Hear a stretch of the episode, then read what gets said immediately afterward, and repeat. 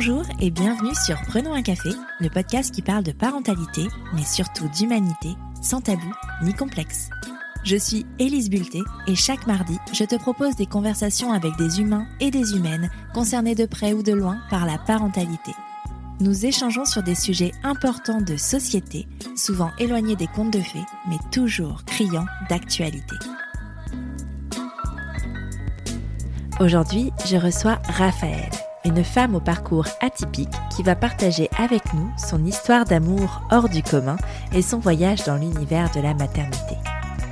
Parce que oui, Raphaël est tombée amoureuse d'un militaire et cette rencontre a bouleversé sa vie dans bien des aspects. Dans la première partie de notre échange, Raphaël nous emmène dans les débuts de cette aventure. Sa rencontre avec celui qui est devenu son mari, les premières expériences déstabilisantes comme les missions à l'étranger et comment tout cela a impacté sa vie personnelle. Puis Raphaël nous parlera de son expérience du devenir mère. Si la naissance de son premier enfant a été un moment idyllique, la venue de son deuxième fils a été une toute autre histoire.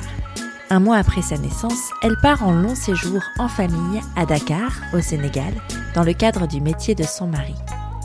Là, elle se retrouve confrontée à l'immense défi de s'adapter à une nouvelle vie dans un pays étranger, loin de tous ses repères. Ce changement radical a conduit à un postpartum difficile pour Raphaël, et elle nous raconte tout dans cet épisode. Tu pensais être seule à galérer? Mets tes écouteurs et prenons un café. Bonjour Raphaël Bonjour Elise. Bienvenue sur Prenons un café, je suis ravie de te recevoir.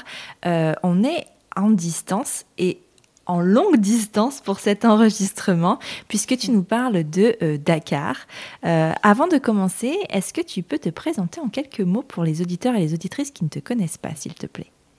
Oui, je peux. Merci Elise. donc je m'appelle Raphaël, j'ai 32 ans.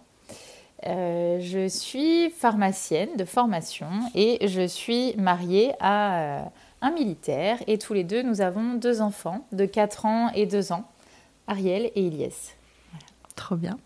Euh, je vais te poser du coup la question traditionnelle de Prenons un café, celle qui n'échappe pas aux invités. Est-ce que tu as toujours désiré être mère? Oui, j'ai toujours désiré être mère, c'est vrai, mais j'ai toujours su que je ne voulais pas l'être forcément tout de suite. Euh, voilà, disons que j'avais euh, pas forcément une vision arrêtée de l'âge à laquelle je voulais être mère, mais je savais que je serais mère un jour, du moins je l'espérais fortement. Euh, et je voulais attendre le bon moment. En tout cas, voilà, je, je pense que le bon moment n'est pas le même pour tout le monde. En l'occurrence, pour moi, c'était après certaines étapes de la vie. Voilà. Et c'était quoi, du coup, ces petites étapes? Qu'est-ce qui était important pour toi? Alors, c'était déjà important pour moi de rencontrer la bonne personne, euh, d'avoir, euh, de me sentir en confiance, d'avoir euh, voilà, un certain temps de vie avec, avec cette personne et puis d'avoir des valeurs communes, forcément une envie commune de fonder une famille. Et puis, et puis ensuite, un choix de confort qui était là de me dire je, je veux quand même avoir fini mes études, être, être, être stable professionnellement. Euh, comme, les études étaient euh, euh, assez longues et disons bien occupées.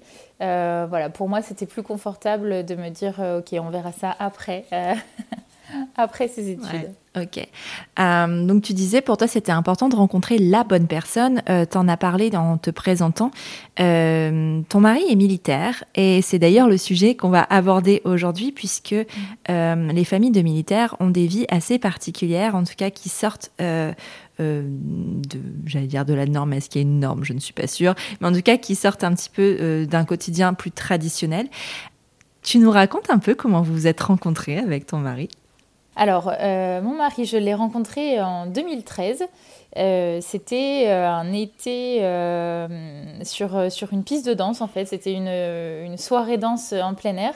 Donc, on, est, on est danseurs tous les deux, du moins, on est passionnés de danse tous les deux. Et on s'est rencontrés à une soirée salsa, bachata, kizomba. lui a un passif de danseur avant, parce que donc, avant d'être militaire, il était danseur professionnel. Ah, génial. donc pas sur, pas sur le côté latino, là c'était vraiment hip-hop, afro house, break, enfin voilà, mais il aime danser la musique de façon générale. Euh, il s'était mis euh, aux danses afro-latines aussi euh, depuis peu.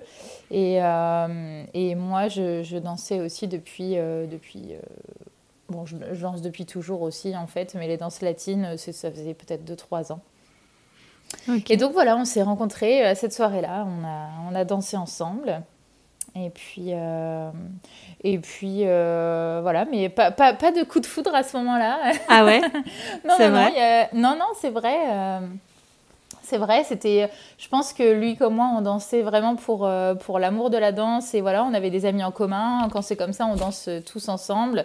Et voilà, il n'y a pas d'autres connotations, on va dire. Après, le feeling est bien passé. Et voilà, c'est plus tard qu'on aura, aura échangé et on se sera revu euh, en septembre. Et, et voilà, mais c'est pendant toute la période de, de connaissances à distance finalement parce qu'ensuite il est parti donc, sur des terrains en bon militaire euh, qu'il est.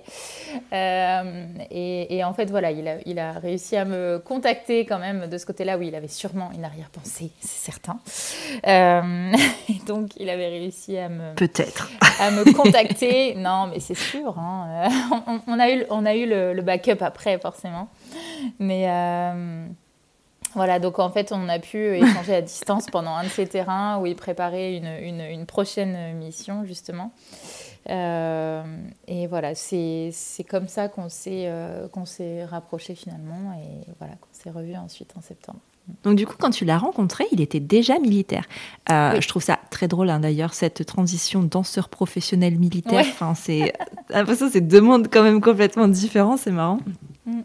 Euh, est-ce que c'est quelque chose qui, euh, qui t'effrayait ou qui t'inquiétait, le fait qu'il soit militaire? Est-ce que tu avais connaissance de ce milieu-là, d'ailleurs, avant de le rencontrer? Non, pas du tout. J'ai été très naïve à ce sujet-là. on, en, on, en, rigole aujourd'hui. Mais c'est vrai que je n'avais personne dans ma famille qui était militaire, à part mon, mon, papy qui, euh, voilà, qui a fait son service un peu plus longuement que, que les autres et qui a fait la, guerre d'Algérie. Mais donc lui en parlait. Voilà, c'est tout ce que je connaissais de l'armée finalement. Euh, et, euh, donc je, je, n'avais pas connaissance de ce milieu militaire. Je me rendais pas du tout compte des, des, contraintes qu'il pouvait y avoir à ce moment-là. En même temps, moi j'étais étudiante. Euh, voilà, j'avais pour projet de, partir aussi à l'étranger, euh, de... Euh, ouais, je, pense que j'étais à 10 000 lieues de savoir ce que ça impliquait réellement. Et donc, bah, comme on dit, parfois on apprend, on apprend sur le tas. Hein, c'est en vivant qu'on le comprend. Et moi, ça a été ça, ouais. Mm. Et donc, cette relation, est-ce que tu as compris assez rapidement qu'elle serait, qu'elle serait sérieuse? Euh, je, oui, je l'ai compris. Euh, alors, euh, la première fois qu'il m'a dit donc qu'il allait partir en mission, donc en fait, on, s'est mis ensemble en septembre et puis il m'a dit, par contre, c'était en octobre, je, je, pars en mission. Alors je, je lui ai dit, comment ça, c'est quoi cette mission Donc il me dit, bah, ça, va, ça va durer 4 mois minimum. Je dis, ah ok, donc tu rentres donc c'est jusqu'à janvier, quoi, ok. Et euh, en Afrique, ok, d'accord, euh, très bien, oui, bon, bah, ça je savais que les militaires, euh, voilà, je savais certaines choses quand même, hein, bon, ok, donc les militaires partent en mission, jusque-là rien d'anormal. Et, donc je lui ai dit, mais tu, tu rentres à Noël du coup tu, tu, dois avoir des vacances à Noël. c'est vraiment la phrase. Aujourd'hui, je me marre parce que, voilà, juste pour dire à quel point j'étais naïve. Bon, il a rigolé évidemment et il m'a dit non, alors ça se passe pas exactement comme ça. En fait, je vais partir et je reviendrai au bout de quatre mois. Euh, lui, il était engagé déjà depuis, euh, depuis, 2007, euh, donc ça faisait quelques temps déjà il avait pas mal d'OPEX au compteur déjà. Donc voilà, il, a, pu au moins, en me, parlant de son expérience et en me disant voilà, ce que j'ai pu faire, voilà ce que, en restant assez euh, discret quand même. Mais voilà, il m'a pas, je pense qu'il m'a pas donné tous les détails à ce moment-là, mais en tout cas, voilà, il m'a dit que ça se passait comme ça et que, et que, euh, que si je voulais l'attendre, euh, il en serait très heureux. Bon, je lui, je lui ai dit, je, je sais pas. C'était pas.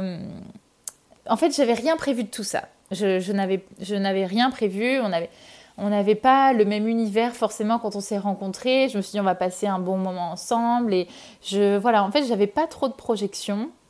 Donc euh, dire que c'était sérieux au début non, pas forcément. Euh, voilà je euh, j'avais quitté une relation plus longue quelques mois auparavant et donc voilà je n'avais pas forcément en tête de, de, de rencontrer le grand amour à ce moment-là. Et donc, euh, donc je, ne me projetais pas vraiment. Et en fait, euh, et en fait ça a été difficile de nous quitter euh, avant cette première mission. Et, et, juste avant le départ, parce que donc on a eu un mois, un mois et demi avant sa première mission en fait. Et donc juste avant le départ, la veille, je lui ai dit, d'accord, je t'attends. Reviens, reviens en janvier, je t'attends. Et voilà. Trop mignon. Ça s'est lancé comme ça. trop bien. Est-ce que tu as des possibilités de contact pendant ces opérations où, les, où ils partent longtemps? Oui, oui, on y arrive bien sûr. Euh, alors en fait, tout dépend des missions. Euh, parce que. Euh, euh, en fait, quand il arrive euh, sur euh, le, sol africain, en l'occurrence, je connais presque que ça. En fait, à chaque fois qu'il est parti, c'était c'était principalement l'Afrique. Donc, je vais parler de ce que je connais. il, arrive sur le sol africain. En général, il faut qu'il change de puce, forcément, le, temps d'acheter une puce, d'arriver, de de ben voilà de déposer tout ce qui est enfin à faire prendre prendre position sur les lieux, etc. Hmm. Euh, ça peut prendre un peu de temps. En général, forcément, on n'a pas forcément de nouvelles le jour où ils arrivent. Ça peut être euh, un jour ou deux jours après. Euh, mais voilà, l'appel vient toujours et quand l'appel commence par un plus 221, 223, 200, je sais plus quoi, on sait que, on sait que, on sait que c'est lui quoi. Voilà. Donc, donc le premier appel fait très très plaisir et et ensuite, euh, bah voilà, il recharge euh, ces puces-là et, il arrive à, nous contacter. Euh, c'est pas mm. facile sur toutes les missions parce que il y a eu des missions où il y a eu où il y a eu des coupures, ou ça a été des missions aussi qui étaient plus difficiles dans la programmation et donc où il partait souvent. Hein, il n'était pas souvent sur le camp et quand il n'est pas sur le camp, il peut pas nous contacter quoi en fait. Ouais. Donc euh, voilà, en fait, ça dépend vraiment de la mission et des périodes dans la mission.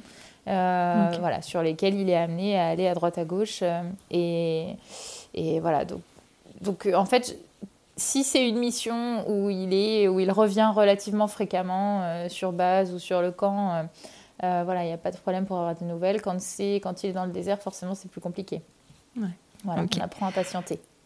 C'est ça. Comment tu vis ces premiers quatre mois, cette première fois euh, loin après un mois et demi euh, d'amour fou, on sait aussi que euh, les débuts de relation, c'est aussi mm. toujours très, très intense. Et tu mm. passes d'une intensité à bah, plus rien, du coup. Comment tu vis ça? Mm. Ça n'a pas été facile. En fait, c'est les, les, premières missions. ce qu'il y a, c'est qu'il a enchaîné pas mal sur cette période-là, parce que c'était d'octobre à janvier. Et quand il est rentré en janvier, euh, en fait, il repartait en juin. Donc, euh, et c'était loin d'être des missions faciles, en fait. Ça. Donc, ça a été dur parce que d'une part, on n'avait pas beaucoup de nouvelles. Euh, ces missions-là, je m'en souviens vraiment bien. Moi, j'étais, j'étais étudiante. De toute façon, voilà, je continuais à, bosser, hein, pas le choix, mais, mais j'étais préoccupée. je me souviens que voilà, les premières missions, je j'étais stressée, j'étais préoccupée, je mangeais euh, bah, pas très bien, euh, pas beaucoup. En fait, j'ai fait toutes les erreurs classiques qu'il ne faut pas faire quand tu es euh, conjointe de militaire, enfin conjointe. Fais-nous une liste, tiens. de militaire. bah ouais, non, mais voilà, je, je m'inquiétais, je, je mangeais pas tant que j'avais pas de nouvelles, voilà, ça m'inquiétait, donc ça me coupait la faim, enfin voilà. Euh, je, je, regardais euh, toutes les actus, euh, Le Monde et compagnie. donc voilà, ce qu'on voyait du coup, ça faisait flipper. C'était au moment Mali, Centrafrique, là, quand, tout, quand ça se passait pas très bien. Enfin, pas que ça se passe beaucoup mieux, mais je veux dire, voilà, c'était c'était anxiogène en fait pour moi. Euh, voilà, j'étais très heureuse quand j'avais des nouvelles, mais, euh, mais du coup, c'était, assez anxiogène ouais, de, voir, de voir ce qui se passait à distance, d'avoir des infos au compte-goutte en même temps. voilà, on, s'inquiète forcément. parfois, on avait des appels qui étaient, qui étaient coupés. T'entends un, un boom, un truc, un, des, sons qui font pas plaisir et ça coupe et voilà, il n'a pas possibilité de te rappeler tout de suite. Enfin, en fait, voilà, c'était euh, plein de petites choses qui n'étaient pas forcément euh, super. Euh, par contre, par contre, voilà, il, faisait toujours en sorte, en sorte, pardon, de me de me réconforter. Il m'appelait quand même autant qu'il pouvait. on s'est mis à s'écrire des lettres aussi, ce qui était ce qui était très très chouette du fait que voilà le réseau était un peu compliqué. Surtout que si je me souviens bien, euh, à l'époque, euh, c'était, il n'y avait même pas, euh, on avait, il n'y avait pas WhatsApp en fait. Est-ce que c'était Ouais non non non, c'était Skype, je crois. C'était Skype exactement. En fait, ça captait super mal. Alors je dis ça, mais en fait, nos, nos, parents et grands-parents, eux, du coup, ils avaient carrément pas de visio. Donc voilà, et c'était ça. Et en fait, c'était Skype qui fonctionnait très très mal. Euh, donc, euh, donc en fait, on était coupé tout le temps. Sur base, quand il était sur base, il avait accès à un PC quand même. Ils avaient accès à un PC où ils pouvaient se connecter euh, tant de temps par jour. Donc c'est plus comme ça en fait. tu vois, avec les années, j'oublie un peu comment étaient les, les premières fois, mais c'est vrai que en fait c'était Skype, c'était pas WhatsApp ni FaceTime et ça, ça, captait très très mal. Et en fait, non non, je m'en souviens maintenant, c'est que les, c'était beaucoup de SMS qu'il arrivait à m'envoyer et moi, pareil, je passais par une application euh, pour pouvoir renvoyer un SMS sur un téléphone euh, africain. Euh, où je devais compter les caractères comme à l'époque. Exactement. Je devais compter les caractères. On payait hyper cher le SMS. Enfin, c'était. ouais, c'est ça. Je m'en souviens maintenant on n'avait pas euh, voilà, les visios euh, aussi fluides que, qu'on peut avoir aujourd'hui. Mm. Donc euh, ça rajoutait une petite complication et un petit pincement au cœur et de frustration quand, quand on ne pouvait pas avoir bah, des nouvelles claires. Quoi. Voilà.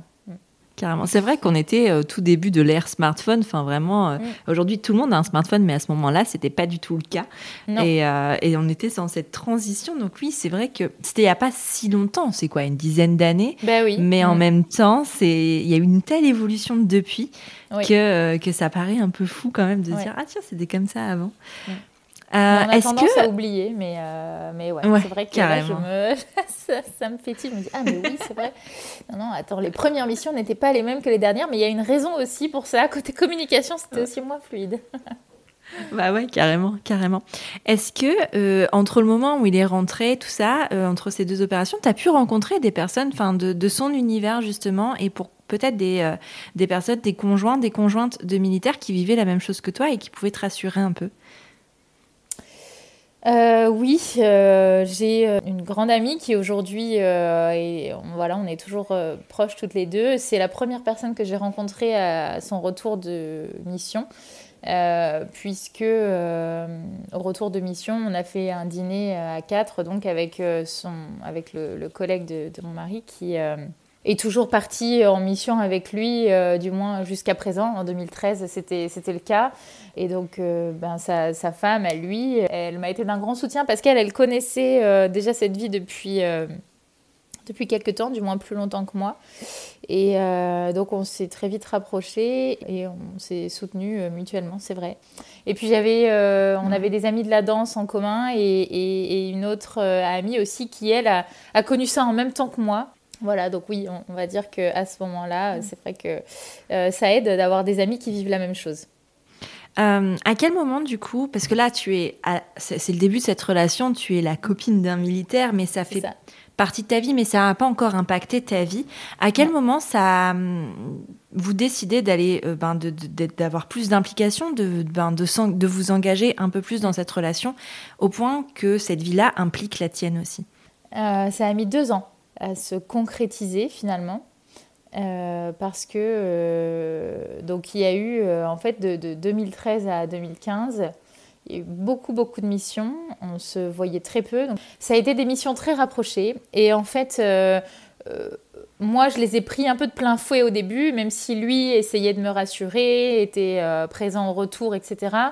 Bah, il y, a eu des, il y, a eu des, des, remises en question, il y a eu des, incompréhensions aussi. On a eu des moments euh, pas faciles dans cette période-là et, euh, on s'est euh, même demandé si, si on avait réellement un avenir ensemble. c'était pas qu'une question d'être avec un militaire ou non, je pense que c'était la vie avec un militaire de façon générale et avec une personne qui avait eu l'habitude d'être bah, d'être célibataire, de, de, rentrer et, et d'avoir du temps pour lui au retour des missions. Euh, moi, euh, qui avais besoin de temps aussi pour me faire à cette vie-là, euh, de me dire, ok, est-ce que j'ai vraiment envie d'être avec une personne qui part autant qui voilà, c'est on est dans deux mondes opposés en fait. On n'était pas, à part, à part cette, cette, passion de la danse qu'on avait en commun et, et bon, on était très proches, très complices. On l'a toujours été dès le début. Et donc, je pense que c'était ça qui était difficile aussi. Je pense que si ça avait été quelqu'un d'autre, euh, je lui aurais dit euh, c'est bon, on, arrête, c'est terminé. Je voilà, je vais pas pouvoir vivre cette vie-là et, et je veux pas avoir d'enfant avec euh, quelqu'un qui est pas là six mois l'année, quoi. C'est pas possible. Mm. Et, donc, je pense que cette réflexion s'est faite à ce niveau-là. ce qui m'a rassurée aussi, c'est que euh, lui, je pense, a eu un déclic à un moment donné, dans la phase où moi j'étais euh, dans celle où euh, bon, ça, ça partait plutôt mal. et lui était sûr de lui. voilà, on a eu une période en 2015 sans se voir. Bon, il avait des terrains, etc. Mais même au niveau connexion, communication, on a eu une, période de, blanc, on va dire. Et et ça a été une renaissance derrière. Lui était, euh, il était sûr de lui. Il m'a euh, euh, prouvé par, par, A plus B plus Z qu'on allait y arriver, que lui voulait aussi fonder une famille, que, que voilà, qu'il avait un âge où, où il voulait se projeter aussi, que qu'il avait beaucoup vadrouillé en mission et que et qu'un jour il espérait à, plus d'accalmie aussi, que pour lui fonder une famille c'était être présent pour ses enfants et que euh, bah, bien sûr qu'il allait repartir en mission parce que c'est son métier, mais qu'il y a des choix qui étaient faisables et que jusqu'à maintenant il était aussi parti euh, de son plein gré, enfin sur base de volontariat. Il a fait des missions obligatoires, mais il a aussi fait des missions sur volontariat. Euh, voilà. C'est, ça a été voilà, des grosses discussions, des, des grosses euh, remise en question. Et, euh, et, voilà, à un moment donné où on se dit, on est... On, ne peut pas se passer l'un de l'autre, euh, on est, on est très amoureux, on veut vivre ensemble, on veut pouvoir concrétiser cet amour et, et, le vivre pleinement. Et donc tout ça, ça s'est passé en 2015, où il y a eu un gros déclic et où on s'est dit, ok, on, on, y va, on avance et maintenant on fait les choses ensemble et on évolue ensemble, c'est parti. Donc euh, voilà, ça s'est vraiment fait à ce moment-là. Mm. Ou c'est à partir de là que après j'ai rencontré sa famille et lui a rencontré la mienne d'ailleurs. Enfin, ah voilà, on a, on a officialisé vraiment de ce côté-là en fait. Avant ça, on gardait cette relation pour nous finalement. Euh, je, voilà, j'avais euh, rencontré quelques personnes de, de sa famille, mais euh, voilà, c'était, c'était pas, on, voilà, on n'était pas prêt et moi non plus à officialiser. On a officialisé vraiment deux ans après notre rencontre en fait. Ok, waouh. Mais je pense que ça peut être important justement le temps long dans ces configurations parce que c'est euh, c'est pas seulement un engagement auprès d'une personne, c'est un engagement d'une vie. Mm. Enfin, il faut, faut, prendre le temps peut-être de process aussi cet engagement-là. on a dans l'imaginaire, après tu me dis si je me trompe ou pas, parce que moi je suis pas concernée, donc voilà, que des familles de militaires bougent beaucoup. Euh, elle déménage beaucoup euh, parce que autant il y a euh, la personne qui est dans l'armée qui va en mission et qui, qui part, mais il y a aussi la famille qui doit parfois suivre. Est-ce qu'elle est vraie, cette, cette image-là, et comment ça se passe? Elle est vraie, mais pas pour tout le monde. Euh, D'accord. Elle est vraie selon, euh, selon le grade, selon la spécialité, selon le régiment d'attache. Euh, voilà, c'est, pas, elle n'est pas vraie pour tout le monde, mais elle est vraie pour beaucoup, c'est vrai. en l'occurrence, pour nous, ça ne s'est pas avéré exact forcément. on a pu, voilà, il, en fait, quand j'ai, on était dans une région quand on s'est rencontrés, il avait un régiment d'attache depuis longtemps. Moi, ensuite, ben, donc en 2015, je suis partie sur Paris pour, pour mes études et pour finir mes études. Et, et ensuite, j'ai eu un CDI donc fin 2016 et c'était sur Lyon. Euh, du moins sur euh, voilà, tout le quart sud-est de la France, mais on, résidait à Lyon. Et euh, il a pu demander un, rapprochement familial à ce moment-là, et au final, c'est lui qui m'a suivi le premier, parce qu'il a pu demander à, être muté donc, dans la région lyonnaise. Donc, en fin de compte, lui était toujours resté dans son régiment mmh. avant cette, ce premier déménagement. Euh, donc il a été muté et c'est ensuite qu'on a eu euh, cette mutation pour, euh, pour Dakar, qui là est un peu particulier. C'est une c'est ce qu'on appelle un séjour militaire. Et donc, c'est deux à trois ans à l'étranger, effectivement. Ça peut être, enfin, à l'étranger, outre-mer ou dom-tom. Ça peut être diverses destinations. En l'occurrence, nous, c'est le Sénégal qu'on a eu. Voilà. Donc, on n'a pas, on n'a pas tant bougé que ça, finalement. Ouais. et c'est très bien euh, parce que moi, ça me, moi ça, me, ça me convient très bien aussi. Hein. J'avoue que c'était euh, un peu les, les questions euh, en suspens aussi parce que, parce que pour la carrière d'une conjointe, c'est c'est pas évident. C'est voilà, c'est un autre débat et c'est d'autres. Enfin, c'est un débat. Ça s'y ajoute, hein, mais voilà, on en parle fréquemment avec avec les amis. C'est c'est une, une, vraie contrainte pour, pour les conjoints et conjointes d'être mutés tous les 2-3 ans. Mm. Euh, pour, pour trouver du travail. Donc euh, nous, en l'occurrence, voilà, après ce séjour au Sénégal, moi j'aurais fait une pause dans ma carrière euh, de deux ans et demi, trois ans, voilà, on, va voir. Euh, et encore, j'ai trouvé de quoi m'occuper, mais euh, et j'en suis très contente. Euh, mais voilà, ensuite, non, ça devrait être, ça devrait. il est plutôt sur la fin de sa carrière que le début, on va dire. Donc, donc c'est plus stable. Mm. On devrait être voilà plus stable et je, je pourrais moi reprendre ma carrière, oui. ok. Ok. Parce que c'est vrai que c'est une question, parce que, enfin, on parle des familles des militaires parce que ça englobe, enfin, ce choix de carrière-là englobe absolument tous les membres d'une famille. Enfin, c'est pas. Euh, c'est pas n'importe quelle, quelle profession quand même, ça implique énormément de, mm. ben, de sacrifices et de, on parlait de déplacement géographique, mais c'est aussi euh, tout ce qui va avec, hein, et notamment pour, mm. ces, ben, pour les conjointes, pour les conjoints euh, qui, qui, qui, font ce choix-là. Est-ce que tu as, as, eu peur de te perdre toi euh, en tant que personne dans ce milieu-là, dans cette euh, configuration-là? Franchement, euh, non, je, non, je peux pas dire ça parce que j'ai toujours eu cet objectif professionnel. Je savais ce que je voulais faire, voilà, depuis longtemps. J'adore mon travail, enfin, j'adore voilà le milieu dans lequel je travaille. Euh, et euh, mon mari l'a toujours compris, enfin, c'est pas mon mari euh, avant d'ailleurs, hein, mais il m'a toujours suivi là-dessus et il a toujours été très supportif. Donc voilà, il, m'a toujours dit et fait comprendre que qu'on suivrait ma carrière aussi et qu'il n'y avait pas que sa carrière qui comptait. voilà, donc non, ça a été très clair pour nous dès le début. Euh, là, par exemple, ce déplacement au Sénégal, bon, on était prêt à partir à l'étranger, on avait envie de le vivre euh, en famille. Hmm. Euh, et, et, le Sénégal est tombé, enfin du moins la proposition de séjour militaire est tombée. Et donc on a, on a accepté parce que voilà, ça allait, ça allait dans nos projets de vie. c'était, c'est une chouette expérience à vivre, je pense, une fois dans, dans, sa vie. Il y en a qui le vivent même plus souvent que ça. Et euh, donc voilà, pas de, pas de regrets, euh, mais euh, voilà, on s'est toujours dit que bah, voilà, cette fois-ci c'était c'était pour l'armée, la prochaine fois ce sera, ce sera peut-être pour, mm. pour mon travail à moi. Et voilà, on n'est pas, pas fermé à ce sujet. Donc honnêtement, non, j'ai pas eu la sensation de me, de me perdre là-dedans.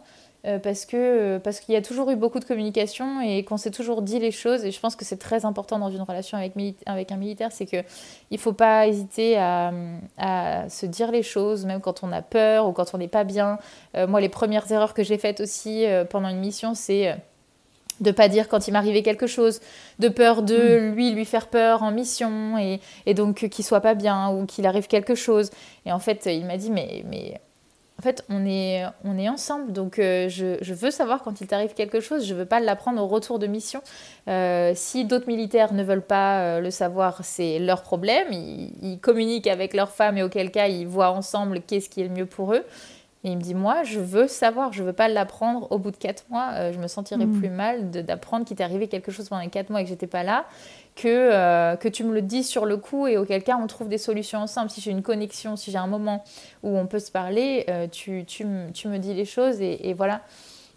Et donc on a, on, a appris à, on a appris à parler comme ça et à dire les choses. Bien sûr, on fait attention de la façon dont on les dit et quand on le dit. je, je voilà, euh, forcément après des retours de terrain ou enfin intermission, je veux dire où il n'était pas clairement, voilà, il était, il pas bien. J'attendais, enfin, euh, où je formulais les choses euh, avec tact quoi. Mais donc non, j'ai pas eu la sensation de me perdre. J'ai plutôt eu parfois la sensation d'être impuissante ou ou de ne pas pouvoir faire grand chose au retour de certaines missions qui ont été difficiles. Euh, et voilà, là, il y a une vraie patience à avoir, il y a un vrai temps euh, euh, d'attente qu'on apprend. Où, en fin de compte, la mission est passée, mais elle n'est pas totalement finie dans leur, dans leur tête. Donc voilà, si ce n'est ça, je voilà, pas eu plus de mal personnellement, on va dire, avec mon tempérament et et mon envie professionnelle par rapport à cette vie-là. Ok. Vous avez deux enfants, euh, deux petits garçons. À quel moment vous avez dit allez, c'est parti, on y va, euh, c'est le moment, on veut des enfants? Est-ce que vous vous l'avez dit d'ailleurs Est-ce qu'il ne serait pas arrivé par surprise On ne sait pas? alors... non, il n'est pas. Alors non, le premier n'est pas arrivé par surprise. Quoique, il est arrivé vite, euh, sans s'y attendre. Non, je rigole. Non, alors. Euh, mon mari, lui, ça faisait euh, quelques temps qu'il était prêt à être papa et, à vouloir un enfant. Euh, moi, voilà, c'était, je, comme je te l'ai dit avant, c'était, je voulais avoir fini mes études, être stable professionnellement. Lui, il l'était depuis un certain temps, mais, mais pas moi. Voilà, je finissais mes études. Et puis, il m'a demandé en mariage au retour d'une, d'une mission. c'était, c'était très, très, très, très fort.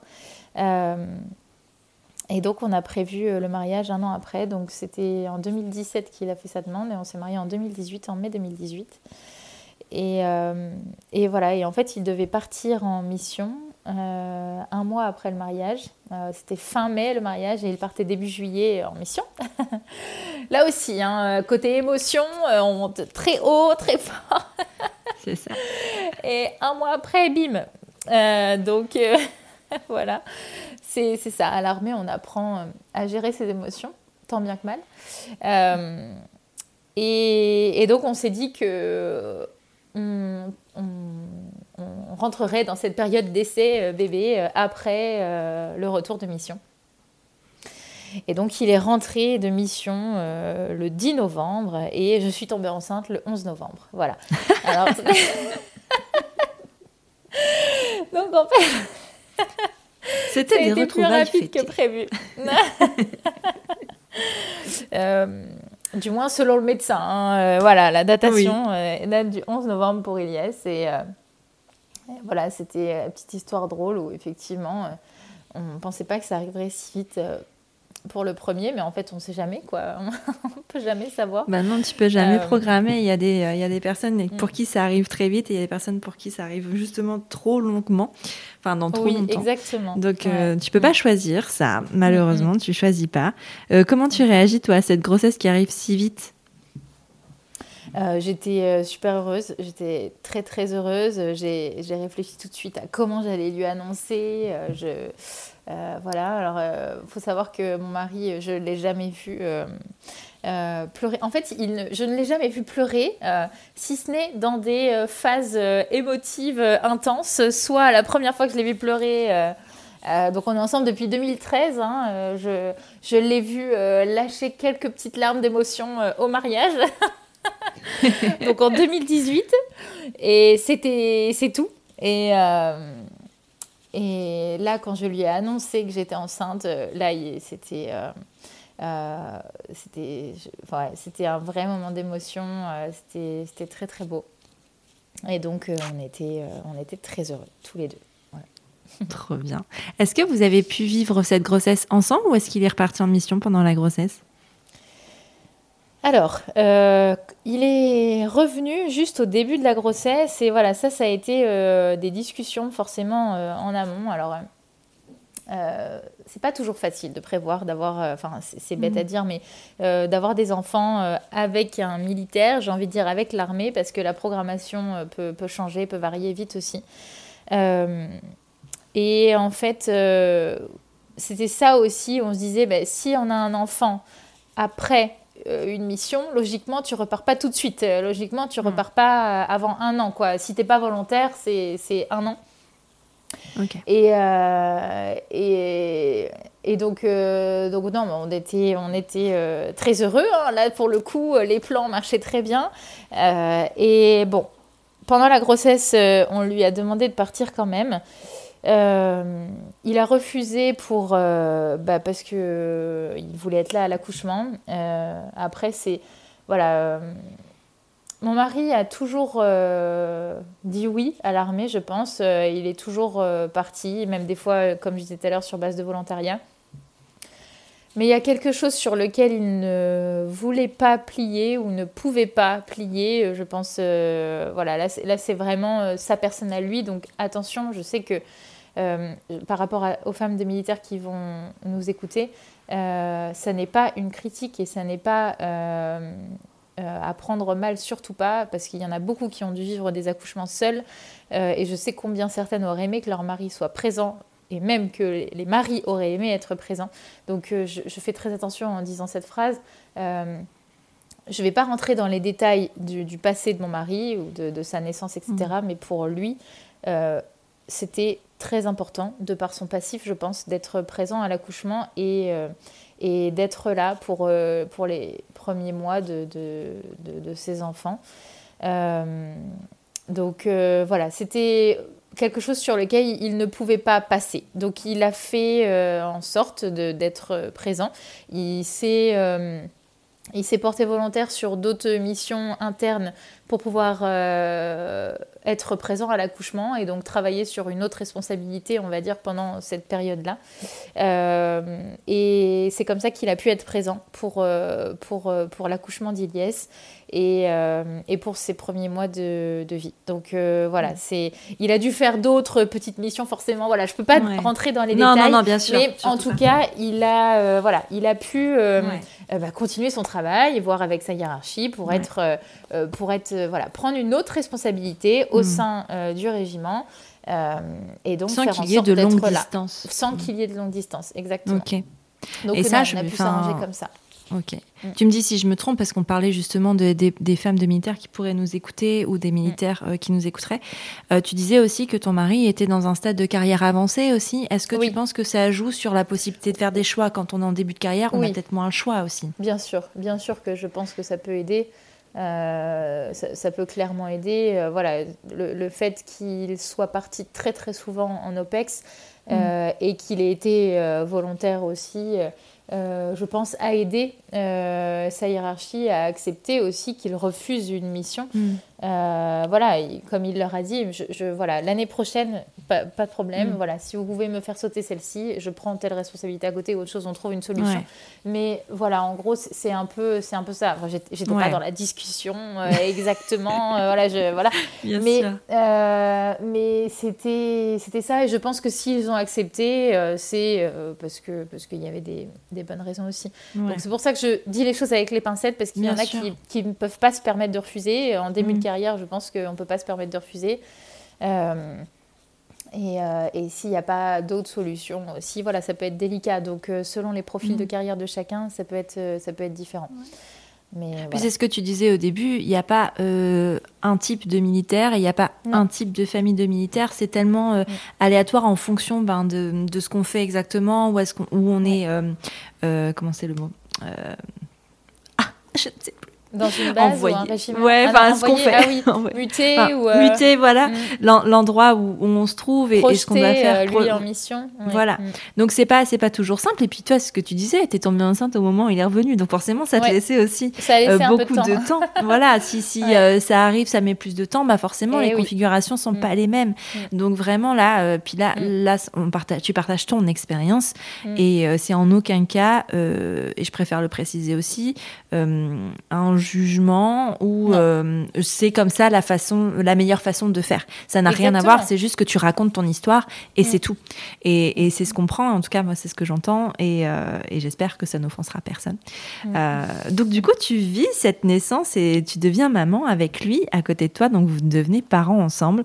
Oui. Comment ça se passe l'accueil de ce bébé? Comment tu deviens maman? Comment, comment ça se passe le devenir mère pour toi?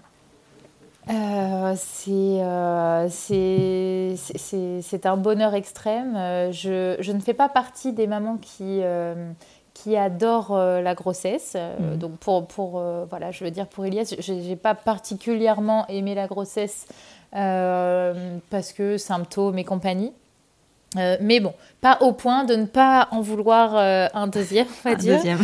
C'est après le deuxième que cette période est arrivée. Mais, euh, mais non, on, on va dire que voilà, la, la grossesse, de par ses symptômes, etc., j'étais contente qu'elle arrive au bout.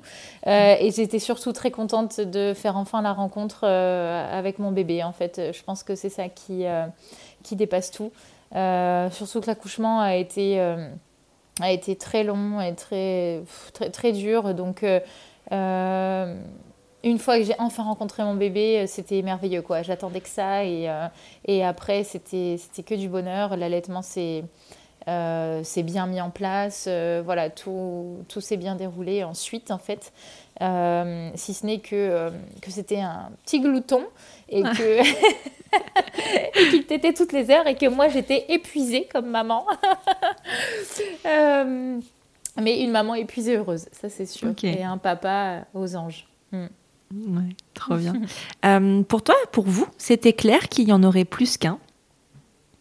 Oui, on s'est toujours, euh, on s'est toujours dit que qu'on n'aurait pas d'enfant euh, unique. C'était un choix. euh, on, a, on a chacun des frères et sœurs. voilà, je pense Ouais. que c'était. j'ai envie de dire même que avant d'avoir des enfants, on en aurait bien eu trois. Ouais. Voilà, aujourd'hui, on a deux enfants et pour l'instant, c'est très bien. Bon, c'est c'est arrivé plus tard cette réflexion, mais en tout cas, oui, après Elias, on, on, est- on savait qu'on aurait un deuxième enfant. Ouais. On savait qu'on voudrait un deuxième enfant, en tout cas. Ouais. Il est resté combien de temps après la naissance d'Iliès avant de repartir en mission? Eh bien, assez longtemps. Et c'est ça qui était, euh, qui était chouette, c'est que en fait, la, la- la responsabilité qu'il a pu prendre euh, juste avant la- l'accouchement d'Iliès, euh, eh bien, elle a duré plus longtemps que prévu. Donc, il a fait des formations après en interne quand même. Il a, il y a eu quelques déplacements, des absences, mais qui n'étaient pas euh, des absences euh, à l'étranger.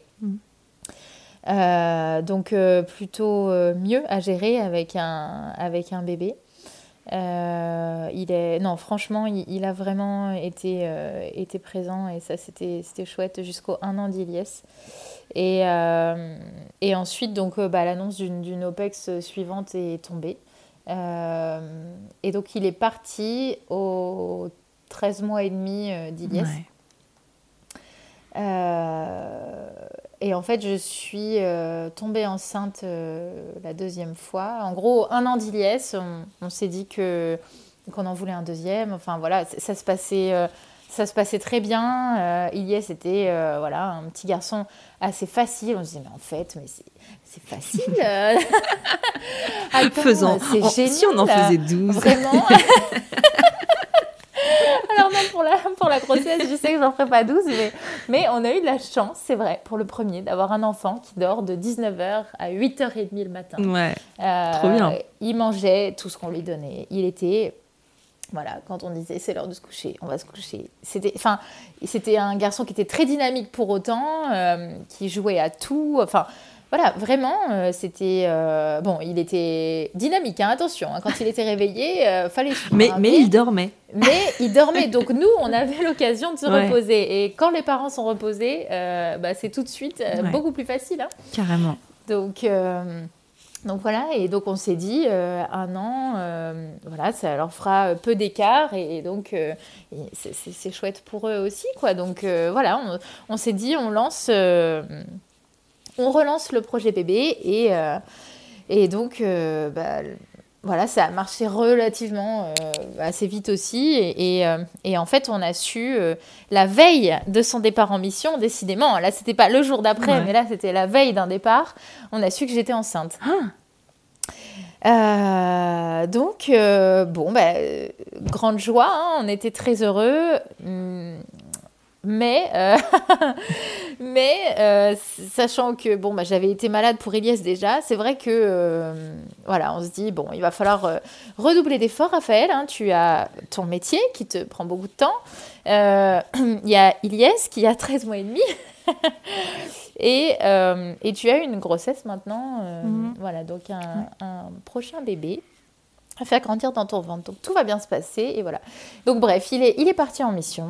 Euh, bon, quand là c'est pareil, on se dit ça va être 4-5 mois, un truc comme ça. Hein, bon.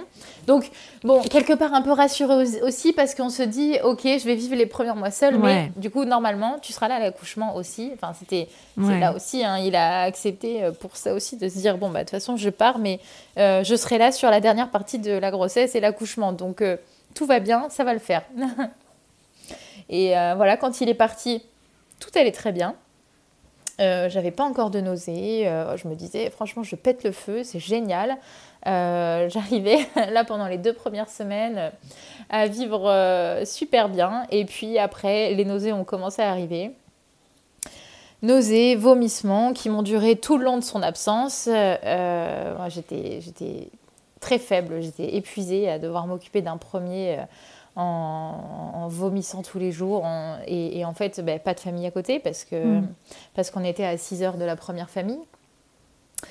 Euh, donc là, ça a été plus compliqué. Heureusement qu'on avait une super nounou et une assistante maternelle qui, qui avait Iliès la journée pendant que je travaillais et bon, qui était d'un soutien même moral en fait. Euh, voilà, quand je la voyais le soir, je pense qu'elle me voyait livide, mais euh, voilà, j'essayais de continuer.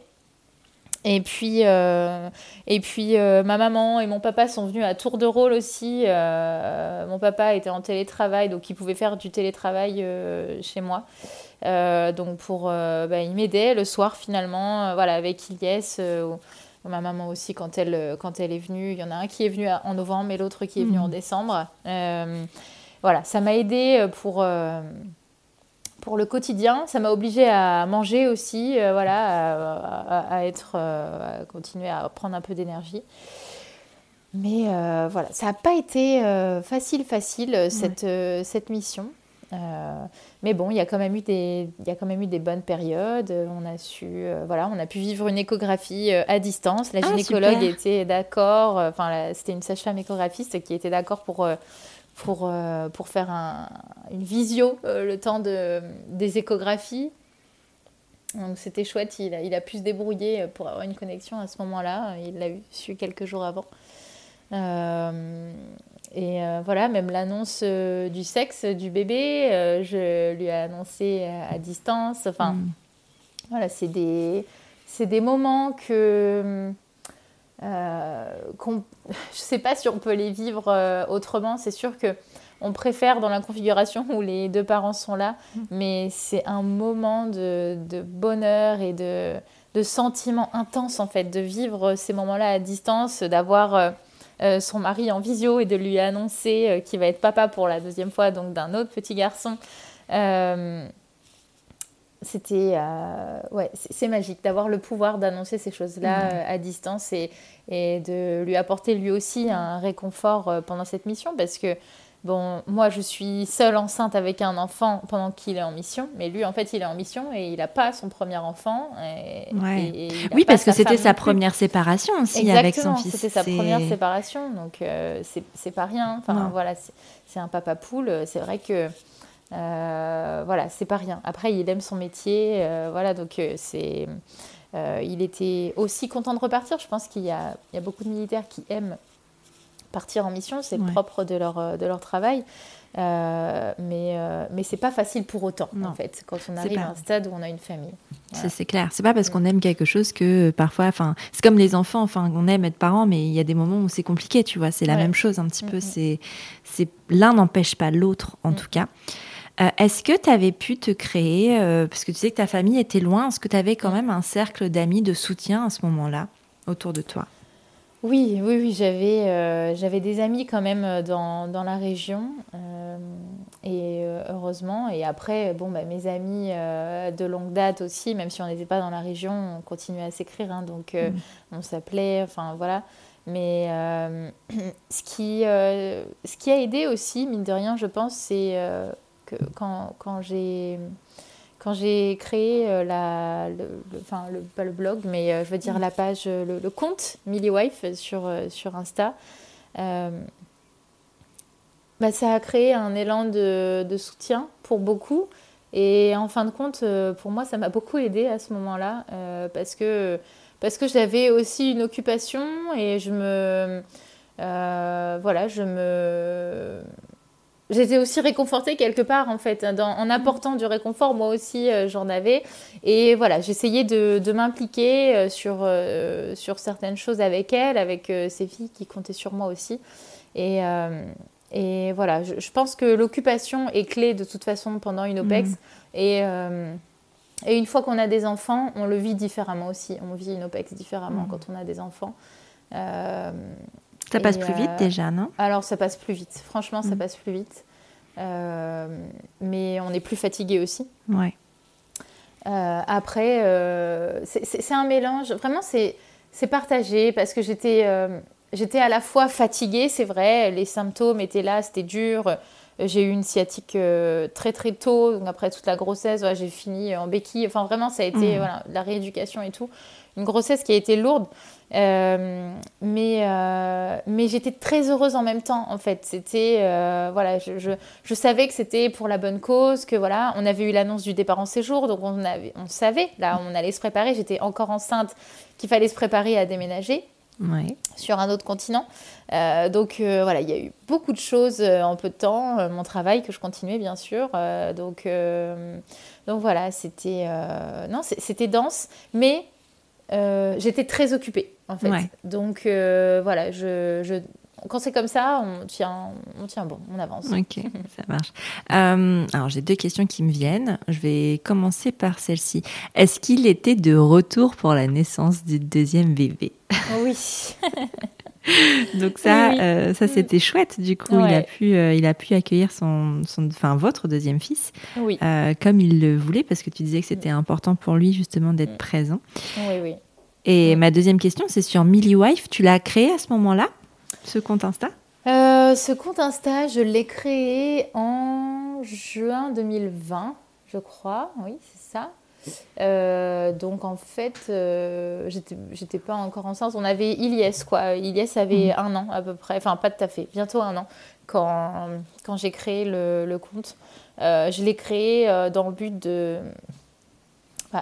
Je pense que j'avais un, recul depuis euh, quelques années maintenant euh, qui, qui m'aidait, moi, à faire face euh, de, dans cette vie-là, qui est peu commune.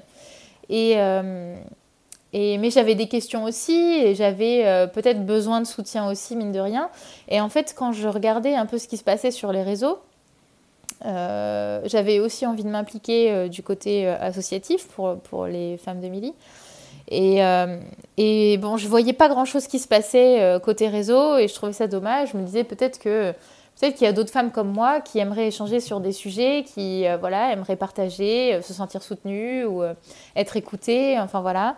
Et, donc à ce moment-là, je, ne connaissais qu'un seul compte qui parlait de cette vie-là, c'était Amy Femme de Milly, une, dessinatrice.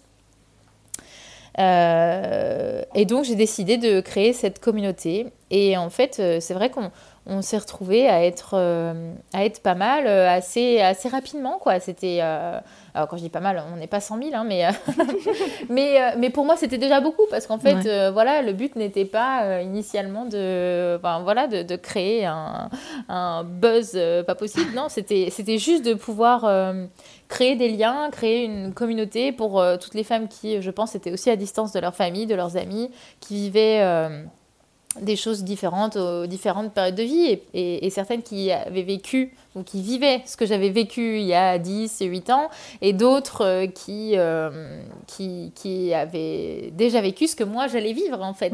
Donc voilà, c'était pour tous ces partages-là et et donc euh, j'ai créé ça. Et c'est vrai que voilà, je suis tombée enceinte après d'Ariel mm. euh, quelques mois euh, suivants. Et ensuite, on a su qu'on partait au Sénégal. voilà, donc, donc tout s'est fait à ce moment-là et les idées sont venues au fur et à mm. mesure pour, pour enrichir cette communauté. Voilà. Ok. Trop bien. Tu parles de justement ce départ en séjour. il est intervenu combien de temps? Ton deuxième était né quand vous êtes parti? Non. Enfin, non, tu non. non? Ah oui, donc tu as donné naissance au Sénégal? Oh, Non. Non, Je ne sais pas, raconte-moi. J'ai, euh, euh, ah oui, tu veux dire s'il était Pour ton deuxième, euh, s'il était né, il était, étais enceinte quand tu as eu l'info, c'est ce que oui, tu disais Oui, j'étais enceinte. oui, voilà, je croyais que tu voulais dire s'il était né quand j'ai eu l'info. Non, non, Donc, c'est ça. Alors, il, il, est né juste avant qu'on parte au Sénégal, en fait, mais j'étais enceinte, j'étais enceinte quand on a appris qu'on partait au Sénégal.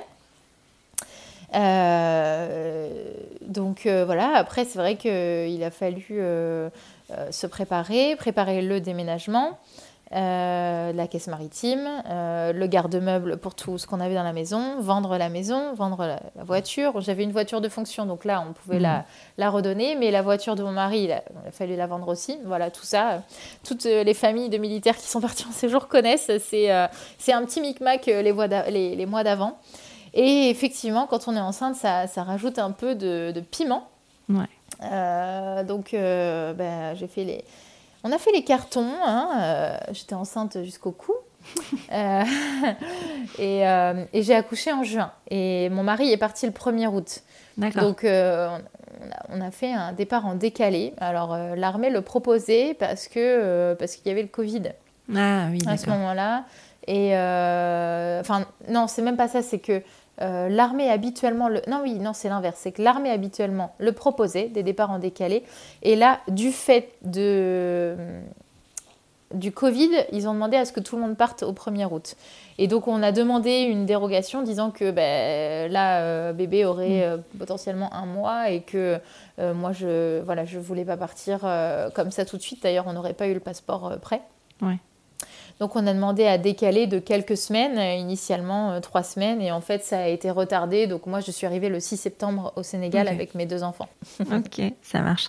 Euh, alors le postpartum c'est déjà une période qui chamboule un petit peu. Tu as besoin de tes repères. En plus tu accueilles un deuxième enfant. alors tu certes tu sais ce que, un peu ce que c'est avec un premier, mais ton deuxième enfant c'est pas ton premier enfant et donc tu réapprends quand même beaucoup de choses. Et en plus de ça tu déménages et tu déménages sur un autre continent, dans un endroit que tu connais pas, encore plus loin de tes proches. Comment tu vis ça, toi? Euh, Eh ben, sur le coup, super bien. Je pense que euh, j'étais très contente de partir. C'était l'aventure. J'ai un tempérament un peu comme ça, euh, donc voilà, je, je, pars sans trop me dire. Voilà, on va dire, je pense que j'ai accumulé une grossesse qui était très difficile et douloureuse. Euh, mon, mon, petit bébé, euh, euh, bon, petit bébé, il est né à 4 kg 6 à la naissance, donc il un beau petit bébé. Mais en tout cas, on était voilà tous les quatre. On a dit au revoir à mon mari qui est parti le 1er août. J'ai profité de ma famille avant de, de, partir parce que forcément là, du coup, je, on avait vendu la maison, donc je suis restée dans ma famille avant de partir. Et et jusque-là, euh, bah, ça se passait très bien euh, parce que, euh, voilà, je pense l'euphorie de se dire, ok, c'est un nouveau départ, on y va, on oublie cette grossesse difficile, maintenant, bébé est avec moi, j'ai mes deux enfants et voilà. peu de temps avant de partir, peu de temps avant que mon mari parte, Ariel a fait une, une bronchiolite, il a été hospitalisé une semaine à l'hôpital. Donc il y a eu pas mal de rebondissements quand même et d'inquiétudes avant de partir sur un continent étranger. Et puis c'était l'Afrique. Donc voilà, petit stress aussi de se dire euh, bon, j'espère qu'il n'y aura pas de soucis après. effectivement, là, j'étais contente de ne pas partir au 1er août parce que Ariel était, euh, il sortait de l'hôpital euh, mm. trois jours avant le départ de mon mari. Et, et bon, voilà. Et, malgré tout ça, c'est juste pour dire que je pense que j'étais dans, un, dans une petite période d'euphorie. Voilà, contente d'avoir accouché, contente d'avoir mes enfants, contente de partir vivre une aventure en Afrique. Et, et voilà, et l'arrivée s'est très bien passée. Euh, bon, euh, le voyage en avion seul avec les deux petits, 140 kilos de bagages, je m'en souviens. Hein. Euh, mais on l'a fait. on l'a fait. Et puis, et voilà, et l'arrivée s'est bien passée. ouais, contente d'être arrivée, on vit ça ensemble et voilà. par contre, le postpartum a été plus compliqué une fois sur place. Enfin, quelques semaines après. Euh, c'est, euh, je pense que le déclenchement euh, d'un d'une période plus difficile pour moi en tout cas s'est avéré quand mon fils donc le premier en gros c'est que les deux premiers mois où on est arrivé en Afrique Ilyes donc l'aîné nous a fait que des infections à répétition hmm. que ça pendant deux mois ça n'a pas arrêté 40, euh, 41 de fièvre euh, tout le temps. On est tout le temps voilà, chez le médecin. Enfin, la pédiatre venait à domicile. Euh, on checkait et voilà, et des bilans, et antibiotiques, etc. ça, a été, ça a été lourd cette période. Je pense que son organisme s'est fait à. Voilà, on est arrivé en septembre, c'est une période très humide, très chaude. Est-ce que ça. Voilà, si, c'est certain, ça favorise aussi la prolifération de virus. avec la rentrée, il mm. rentrait à l'école. Et, euh, et donc, ça a été une période euh, difficile parce que, donc, à, l'inverse d'Iliès, Ariel, lui, euh, ne faisait pas des nuits de 19h à 8h30. Et là, on a compris aussi le fait que tous les enfants ne sont pas pareils, hein. bon, mm. même si on le savait, mais du moins qu'un enfant ne faisait pas l'autre et que euh, et que là ouais là là on a bien on a bien douillé côté sommeil euh, et donc euh, voilà la fatigue a joué aussi sur sur mon moral très certainement de, d'un postpartum voilà plus compliqué que pour Elias du moins moins moins facile mm. et en fait le, le je pense que la goutte d'eau a été euh, quand mon fils, donc Iliès, au bout des deux mois d'infection, à répétition de fièvre tout le temps en fait, euh, il y avait des accalmies et puis ça repartait, etc. Et euh, ben, vers la Toussaint, un peu avant la Toussaint, là il m'a fait des convulsions. Mmh. dans la voiture, j'étais seule avec les enfants, donc je conduisais. En Afrique, la circulation est très très particulière. il faut le vivre pour, pour le croire, je pense, mais on peut, on peut pas, on peut pas s'arrêter comme ça. Euh, c'est voilà, on se fait faucher. Donc euh, j'ai trouvé le, premier truc à droite chemin, de terre, cailloux que j'ai trouvé et je me suis euh, je me suis mise là-dedans. Le temps que je sorte de ma voiture, que j'ouvre ma porte, il y a c'était bleu. pour moi, ça a été un choc. En fait, j'ai beau être pharmacienne, je voilà, je je pense que quand ça touche à nos enfants, euh, on n'a pas le recul nécessaire. Euh, voilà. Et encore, je ne euh, pense pas que j'aurais pu faire autre chose. Après, on sait que les convulsions fébriles ne sont pas, ne sont pas dangereuses pour les enfants et la plupart du temps, tout, se, tout, se, tout finit par, par bien se passer. Et je savais tout ça. Mais quand on le vit, j'ai mon bébé Ariel qui est dans le siège auto en même temps, une circulation en Afrique qui est très compliquée je voilà, je, je, sors, je sors Iliès euh, en laissant Ariel dans la voiture. Il y a un monsieur qui était pas très loin, euh, qui, est, euh, qui est venu m'aider pour occuper Ariel le temps que, que je m'occupe d'Iliès. Et, et on était, à une, on, était sortis à, on était sorti à ce moment-là et, une amie qui était dans sa voiture juste avant a vu que quelque chose se passait pas bien. Donc elle a, elle a fait demi-tour euh, pour revenir me voir. Mais bon, les demi-tours, euh, voilà, c'est pas si simple que ça. Euh, encore une fois, les routes d'Afrique, voilà. Il n'y a pas un rond-point au bout de la rue. Là, non, non, non. Là, là fallait, voilà. Enfin, du moins, il était loin ce rond-point. Donc le temps qu'elle fasse demi-tour, voilà. Et, et donc j'ai pris mon fils qui, qui était bleu. Je je l'ai pris sur moi et j'avais de, j'avais de l'eau en bouteille. Je lui ai mis de, l'eau voilà, sur, sur la tête, la nuque, partout où j'ai pu. Et euh, ça a été très long pour moi, honnêtement, je ne sais pas combien de temps ça a duré. Je pense qu'en vrai, ça a duré euh, peu de temps pour euh, quelqu'un qui voit la scène de l'extérieur. pour moi, ça a été beaucoup trop long. Et voilà, et derrière, il, a, et puis, il, est revenu à lui, il a fini par re-respirer. et donc là, bon, j'étais soulagée. Je me suis effondrée en larmes en entendant sa respiration. Et puis, euh, et ensuite, il s'est endormi euh, pendant, euh, pendant une heure et demie, quoi. impossible de le réveiller. Mais il avait un pouls, il respirait, mm. voilà. J'ai appelé mon mari tout de suite, qui était sur, sur une mission pas loin, en interne, et donc il est, il est, il est venu tout de suite. et il nous a emmenés à l'hôpital voilà, du coin. bon, c'est voilà, c'est ce qui rajoute au petit stress, c'est que la prise en charge euh, n'est pas euh, toujours euh, optimale forcément. donc arrivé à la maison ensuite, j'ai appelé la pédiatre qui est venue à domicile et voilà, là elle a pris les choses en main, a fait les examens, et donc euh, là, on a pu savoir euh, à quoi c'était dû et euh, quelle infection était en cause et donc quel antibiotique mettre en place. Mmh. Et au bout de quelques jours, voilà, ça, ça, a été, du moins cette infection est passée. Et une fois que cette période a été passée, il a arrêté d'être malade. C'était ah. fini. Maintenant, il, il, plus malade. il a pris sa dose. Ah non, mais il, a, pris sa dose bien comme il faut, mais il, il ne m'a pas refait de convulsions, même si moi, mmh. du coup, j'avais peur.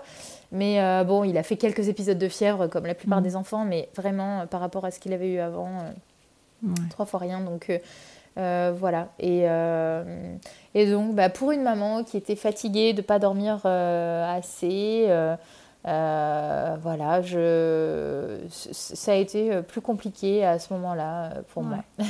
ouais, mais bah, attends, quand tu penses, c'est quand même tu es déraciné quand même pendant euh, un postpartum. Euh, tu vis des, épisodes traumatiques hein, quand même. Enfin, de voir ton bébé comme ça, ton enfant, euh, pas respirer. J'imagine, j'imagine, j'ose imaginer le trauma sans les, sans l'avoir vu, sans l'avoir vécu. C'est c'est normal en fait que ça ait un impact, tu vois, sur, me sentir, sur toi. ok, je suis je suis dans du sable là en Afrique. En fait, quel numéro j'appelle au fait? Je sais pas. Je vais appeler mon mari. En fait, j'en sais rien. Euh, c'était, euh, c'était stressant euh, au possible. Et, là, et, c'est là que j'ai pris conscience vraiment de me dire, bon pourtant il y a des spécialistes hein, en mhm. Afrique, hein, vraiment, il y a des spécialistes et même les rendez-vous sont plus faciles à obtenir qu'en France. on peut avoir un ophtalmo en 48 heures, hein, contrairement en ah, France. Intéressant. Mais non, non, vraiment, on peut avoir les spécialistes rapidement. Mais, mais côté prise en charge à l'hôpital, c'est, c'est vraiment pas ça. désolé, mais c'est voilà. Donc non, après, c'est vrai que Bon, voilà. Puis, euh, et puis, euh, moi, c'est vrai que le postpartum, euh, voilà, comme je te disais, j'étais aussi dans une phase de rééducation, vraiment mm. pour mon dos. j'ai eu une discopathie suite à l'accouchement, enfin la grossesse. Voilà, il y a eu pas mal à remettre en place. Et voilà, on va dire que, bon, je pense que compliqué. Un postpartum ne fait pas l'autre ah non, plus. Bah il y a eu beaucoup de choses. tellement pas dans les mêmes conditions en vrai quand tu réfléchis. tu pars d'un premier postpartum où tu es avec ton mari, euh, mm. euh, enfin tout se passe bien, vous êtes tous les deux, vous avez un bébé qui mm. dort, pardon, mais mm, excuse-moi, mais ça change quand même bien la donne, euh, qui dort, qui mange, qui, a, enfin, qui, qui va bien, à j'ai un deuxième bébé, une grossesse cata, tu vis la plupart de ta grossesse solo, tu as déjà un bébé. Même, même s'il dort, hein, enfin, il y a un moment, il faut s'en occuper. Ouais, oui, c'est sûr. Il y, y, a la journée aussi. Et euh, donc, tu as, déjà un bébé, tu donnes naissance à un deuxième. Euh, il y a tout, tout, ce que tu viens de raconter qui se passe. Euh, en effet, ce ne sont pas du tout les mêmes situations. et c'est normal, finalement, que ben, qu'il y ait un postpartum plus difficile que l'autre. Clairement, il y en a qui ont des, des postpartums difficiles pour moins que ça, tu vois. donc, donc, oui, non, c'est normal et c'est logique. Est-ce que tu arrives à à, être accompagné par plein de spécialistes. Est-ce que tu arrives à en parler un petit peu de, ben, de cette phase de moins bien, de, de euh, à, des gens, à des médecins, à des sages-femmes Je ne sais pas par qui tu es suivi à ce moment-là, mais est-ce que tu arrives à en parler? Euh, alors à ce moment-là, euh, non, j'en parle pas. Mmh. quand, quand, quand, cette période un peu noire arrive, je je dis rien à personne, enfin, même à mon mari en fait. Hein. lui, mm. voit, parce qu'il est, il est, très présent. Pour le coup, on est en séjour, il est très présent. Même, il me soulage même. Enfin, je veux dire, il me soulage. on est deux à être parents, mais je veux dire, en vrai, moi, je, culpabilise aussi un peu en me disant, mais je, je suis à la maison, contrairement à avant. voilà, je, je, peux gérer en fait, parce que je je, ne travaille pas comme avant. J'ai lâché mon travail. C'est mon mari qui va travailler la mm. journée. Je pourrais quand même euh, voilà, être euh, énergique la journée et m'en occuper quoi, pleinement. Et en fait, euh, voilà, je suis dans un épuisement profond. je n'en parle pas à ce moment-là parce que parce que j'assume pas. Je pense que j'assume pas. Je culpabilise. voilà, je me dis mais qu'est-ce que c'est que cette fille là Je me je me je m'enfonce dans un truc étrange et en même temps j'ai des périodes euh, très très bien aussi. Euh, euh, on, voyage, on fait des choses en famille et je suis très heureuse de les vivre. Donc en fait, j'étais dans une une une ambivalence. Oui, complète. arriver à vivre des moments de pur bonheur et être très heureuse, d'être reconnaissante, mais même dire mais c'est génial. Enfin, on est tous les quatre. Mon mari va pas partir en mission pendant le séjour. On va être ensemble. On profite à fond. Voilà, et, quand je me retrouve seule, euh, la journée ou seule, euh, voilà, ou le, soir, peu importe, à n'importe quelle heure de la journée, même le matin au réveil, je ne suis pas bien. J'ai mal au cœur, j'ai mal au ventre, j'ai envie de pleurer pour n'importe quoi. Et en fait, je me reconnais pas parce que c'est pas moi. Et à ce moment-là, non, j'en parle pas. Mon fils, mon fils va avoir, euh, enfin, il a eu deux ans en juin et, et et j'en ai euh, très peu parlé. Enfin, euh, si, si, on parle de la, de la communauté, par exemple, hein, je n'ai rien dit de tout ça. Je pense que euh, j'ai dit que la grossesse n'était pas facile, que, voilà, que le postpartum n'était pas, enfin, voilà, pas toujours facile, fatigué et tout. Mais mm. je ne suis pas allée plus loin parce que je, je me sers de ce réseau plus pour apporter des bonnes ondes, pour essayer d'encourager, pour essayer de soutenir et je me dis que voilà, j'ai pas envie de mettre des choses euh, moroses en fait. C'est pas pour moi un réseau social euh, ne sert pas forcément à ça parce que moi-même je ne vais pas vers des comptes euh, qui seraient tristes ou qui seraient qui me fileraient le bourdon quoi. En fait, je, vais vers des comptes qui, qui, apportent des réponses, qui apportent du soutien ou, ou, juste de la joie de vivre. Enfin voilà. Et, et, et c'est la personne que je suis dans la réalité. Donc en fait, je pense que dans cette phase là je me reconnais pas moi-même et je me dis bon ça va passer. Raphaël ça va mm. passer. Là t'es voilà tu petite déprime euh, passagère euh, voilà ça va ça va aller quoi. Et puis euh, donc non j'en parle à personne. Je pense que c'est ma, ma kiné qui qui a vu les premiers les premiers symptômes on va dire. Et et puis moi je pense aussi que je voulais pas m'avouer une période plus difficile parce que bah, encore une fois, voilà, en tant que pharma, euh, je me dis euh, non, mais j'ai pas envie de commencer à prendre des traitements ou quelque mm. chose. Euh, non, c'est pas moi. voilà, je vais pas. C'est bon, quoi. Je veux dire, je viens d'avoir un bébé, c'est pas non plus.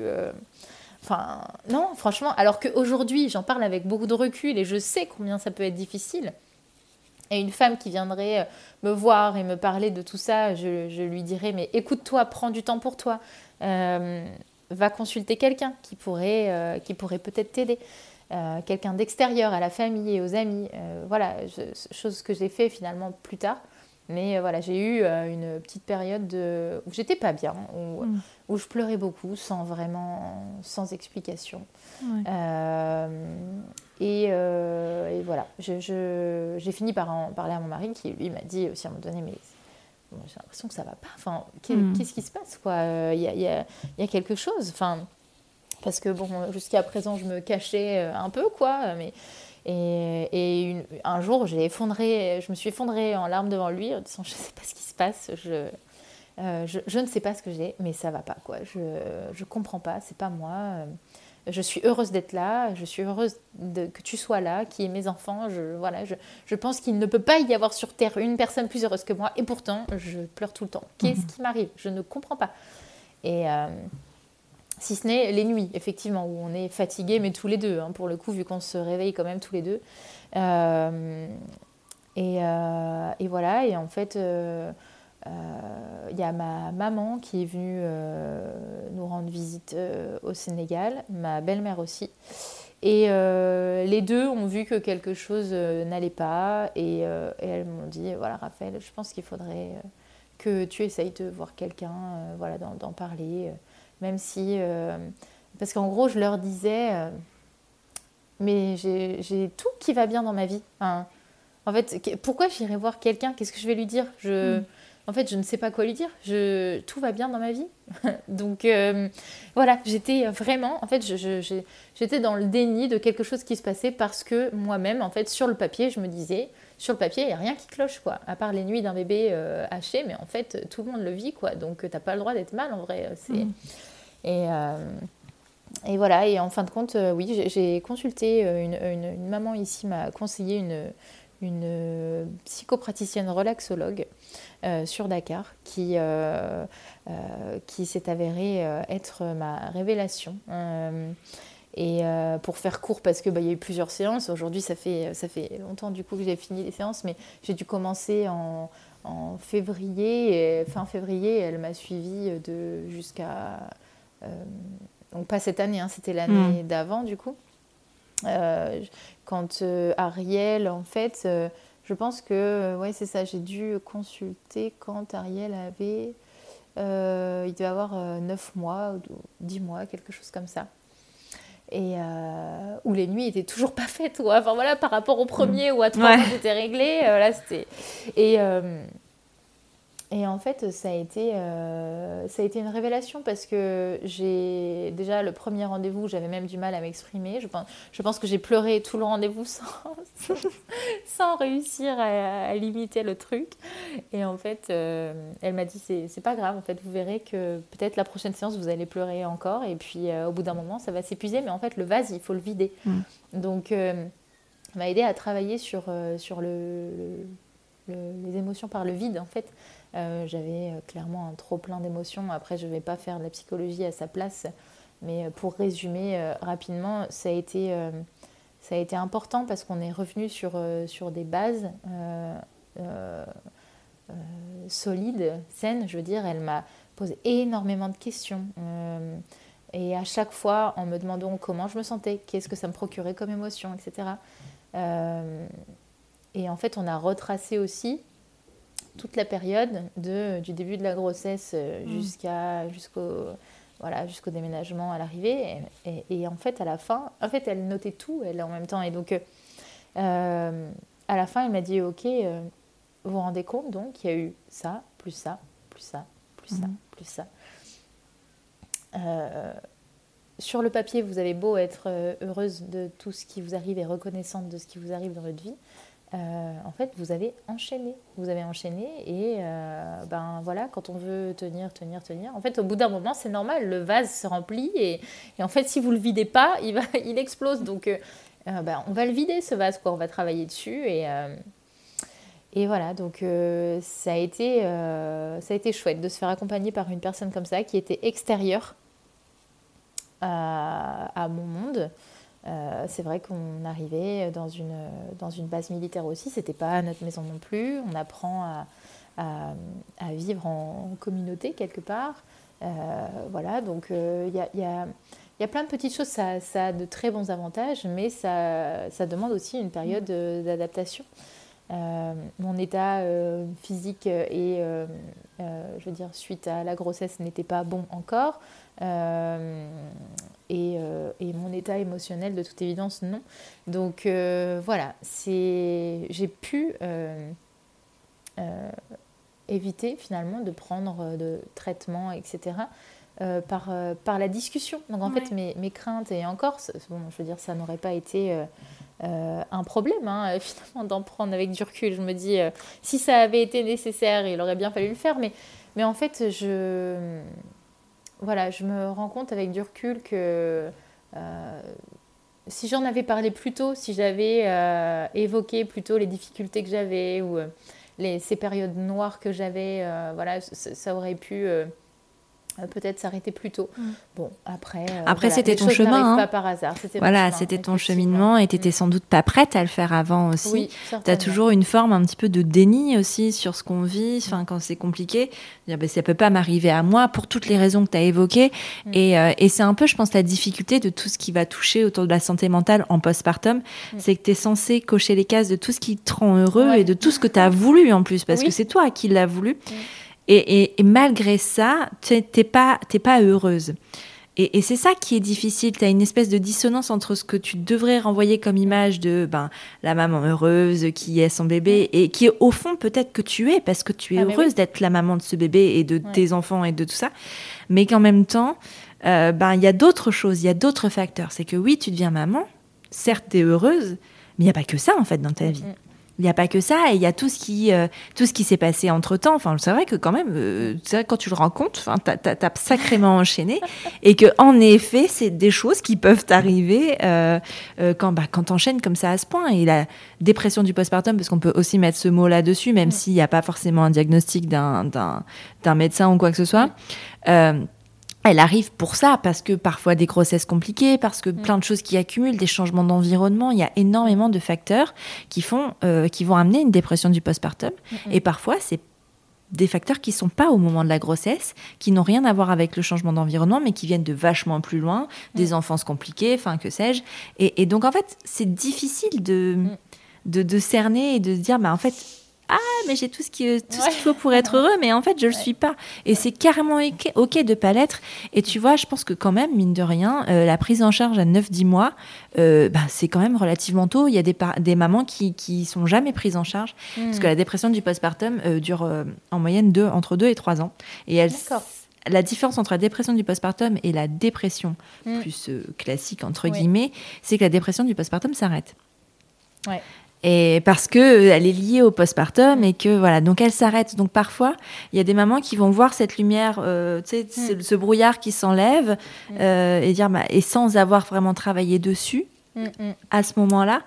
Mais par contre elles vont travailler après parce que justement le brouillard n'est plus là. Donc en fait c'est un peu ça de parfois on passe à côté de ça aussi parce qu'on ne dit rien parce qu'on parle pas. Et, quand tu as justement ce moteur de créer une communauté, d'avoir envie d'apporter, d'avoir envie mm. d'aider d'autres personnes, c'est hyper dur de dire, bah, en fait, euh, là, tout de suite, maintenant, euh, moi, je vais pas bien mm. et j'ai besoin d'aide.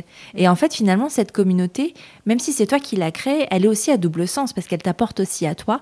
Et peut-être qu'à un moment, elle aurait pu aussi, il y aurait peut-être pu avoir des personnes dans cette communauté qui auraient pu dire, bah, en fait, moi aussi, j'ai vécu ça. Euh, et c'est pas forcément, euh, tu vois, j'aimais bien ce que tu disais tout à l'heure quand tu disais que euh, bah, tu avais envie de leur apporter quelque chose de joyeux et du soutien. Mm. Mais partager quelque chose de négatif, c'est aussi du soutien. C'est aussi une mm. forme de soutien. C'est pas juste s'épancher, c'est pas juste se plaindre et dire ah mon Dieu ça va pas, au secours, il n'y a pas de solution. c'est pas ça du tout. C'est vraiment dire bah en fait à ce moment-là ça ça va pas et est-ce est-ce qu'il est possible d'avoir des solutions? Est-ce que vous avez déjà entendu parler de ça? Est-ce que quelqu'un l'a déjà vécu? Et dans ces cas-là, ça devient quelque chose de très vertueux. En hmm. fait. Ben Donc ça peut être, euh, tu vois, aussi, euh, enfin c'est ce double standard. De, mais, mais en même temps, quand on le vit, quand on va pas bien, je hmm. crois qu'on n'a pas la capacité de voir ce côté-là. On a juste l'impression de dire, bah, ah bah je vais juste me plaindre et alors que j'ai tout pour être heureuse, quoi. Ben, oui, enfin surtout euh, face à des femmes de Milly, en l'occurrence, qui euh, sont encore dans la période que j'étais il n'y a pas si longtemps, à se dire euh, bah, moi, c'est que je viens de dire au revoir à mon mari euh, pour 4 mois. Et elle, elle se plaint alors qu'elle a son mari tous les jours à la maison. Enfin, non. Donc, je, crois que je me sentais pas légitime, en fait, à ce moment-là, pour, pour me plaindre d'une situation qui était. enfin, voilà, qui pour le coup était idyllique pour nous, quoi. C'est vrai que c'était. Voilà. Et. Et puis, je pense que c'est mon tempérament aussi. J'ai été élevée comme ça euh, et j'ai toujours tendance à me raccrocher au positif. Je, suis quelqu'un d'assez positif, c'est vrai. Je, voilà, je, et d'énergie, que je suis toujours motivée pour plein de choses. J'ai toujours euh, plein de projets en tête. Et, donc, je pense qu'à ce moment-là, je me disais, voilà, ça va passer. Euh. en fait, dans mes phases de mieux, je me disais, ok, tu vois, ça va passer. C'est bon, voilà, on se concentre sur le positif et tout. Et dans les périodes de down, c'était euh, c'était dur, quoi. Et, mm. et, oui, je me suis dit, ok, euh, la, la, fois où j'ai vraiment eu des idées euh, noires, enfin vraiment à me sentir vraiment comme j'avais jamais été auparavant, là, je me suis dit, euh, terminé. Là, je vais voir quelqu'un. En fait, je, je continue pas comme ça. Et c'est important d'aller chercher justement l'aide euh, extérieure et, euh, et d'aller chercher, enfin, parce qu'on ne peut pas s'aider soi-même et en plus notre entourage ne peut pas nous aider parce que notre entourage a tendance à avoir envie de nous sauver, mais en même temps n'a pas envie d'entendre ce qu'on a à dire parce que c'est dur. C'est dur ce qu'on ressent. Enfin, tu as du mal à le dire. C'est dur à le dire aussi. Ouais. Non, mais c'est clair. Mm. C'est dur à dire, t'as pas envie de le dire à la personne que t'aimes parce que ben tu veux pas lui faire du mal aussi. Mm. et tu sais pas s'il va comprendre. Et en même temps il a peut-être pas envie de le recevoir. Donc c'est hyper compliqué. Et euh, donc c'est pour ça que c'est important d'aller voir quelqu'un d'extérieur, de neutre, euh, de professionnel dans un cadre particulier qui est en mm. capacité de l'accepter aussi et de le prendre. Euh, parce qu'on peut parfois avoir envie de discuter avec une amie mais peut-être que cette amie elle est pas dans un moment de sa vie où elle peut le prendre aussi. Donc c'est pour ça que les professionnels sont intéressants et importants dans ces moments-là, parce qu'il y a un cadre qui est défini et justement fait pour ça, où tout le monde est consentant dans le don et dans le, fait de recevoir. Donc euh, c'est hyper important. Je voudrais passer sur un autre point avant de terminer, parce que là, on papote, on papote. Hein. Euh, moi, quand je t'ai euh, découverte sur les réseaux sociaux, tu mettais en place des box oui. Millie Wife. c'est quoi ces box? Il y avait quoi dedans et pourquoi tu as fait ça? Eh bien, en fait, c'est parti d'un constat euh, quand j'étais euh, encore en France. Euh, je faisais partie de, de, l'ANFEM, une association, l'association nationale des femmes d'Émilie. Et, donc ben, pendant le Covid, on ne pouvait pas faire grand-chose finalement. On était vraiment limité. voilà, c'est pas l'envie qui manquait de faire des événements ou de se rencontrer, etc. Mais on pouvait on pouvait rien faire malheureusement. Et et, euh, et bon, je pense que voilà, je, peut-être que j'y pensais en arrière-plan, euh, quand mon cerveau est sur pause, je sais pas trop. Mais euh, quand le séjour, l'annonce du séjour est tombée, je me suis dit mais oh, qu'est-ce que je vais faire? J'ai toujours travaillé toute ma vie. Je crois pas avoir un tempérament à ne rien faire. Alors on s'entend ne rien faire avec des enfants en bas âge, c'est pas ne rien faire, mais du moins ne rien faire sur le plan professionnel. Et, euh, et donc, euh, voilà, j'ai réfléchi euh, à ce que je pourrais faire. Et je me suis dit, mais voilà, quitte à partir en séjour militaire, dans une base militaire, pourquoi ne pas mettre ce temps à profit et me sentir utile pour cette communauté? Et donc, en l'occurrence, proposer du soutien pendant les opérations extérieures, pendant les missions et euh, pouvoir leur apporter euh, cette, ce bien-être euh, chaque mois que passe la mission. Ça permettrait aussi, comme un petit compte à rebours, voilà. Hmm. Et, et c'est de là que la Millie Wife Box est née. En fait, juste avant de partir, j'ai créé mon entreprise. Donc, elle est créée depuis septembre 2021. donc, je venais d'accoucher. Hein, ça aussi, au final, je me suis lancée corps et âme là-dedans. Euh, avec du recul, je me dis que bien sûr, avec du recul, on se dit beaucoup de choses quoi mmh. parfois. Mais bah, c'est évident quand on regarde en arrière, mais quand on le vit, ça ne l'est pas. Tu dis non, ça va tranquille, je vais gérer, je vais le faire. et, euh, et en fait, euh, non, et c'était, mais c'était très chouette. au final, je me suis lancée là-dedans, j'ai créé l'entreprise, j'ai trouvé un logisticien en France qui puisse m'envoyer les box. Et puis, euh, et puis euh, la box euh, s'est lancée. Donc en 2022, chaque mois, il y avait possibilité soit de s'abonner pour une box, soit de s'abonner pour 4 mois ou 6 mois. Et il y avait la possibilité de l'offrir aussi, ou alors d'être abonné en mensuel, bien sûr, sans engagement et d'arrêter quand on veut. C'est ça, ça le deal d'une box. Et, euh, et, en fait, bah, ça a bien marché. Enfin, c'était, c'était super chouette.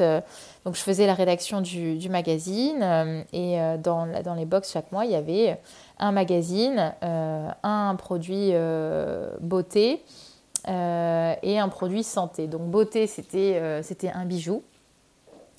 Euh, et euh, le santé, c'était un soin euh, bien-être. voilà, ça pouvait être un shampoing, un soin pour le corps, un soin pour le visage.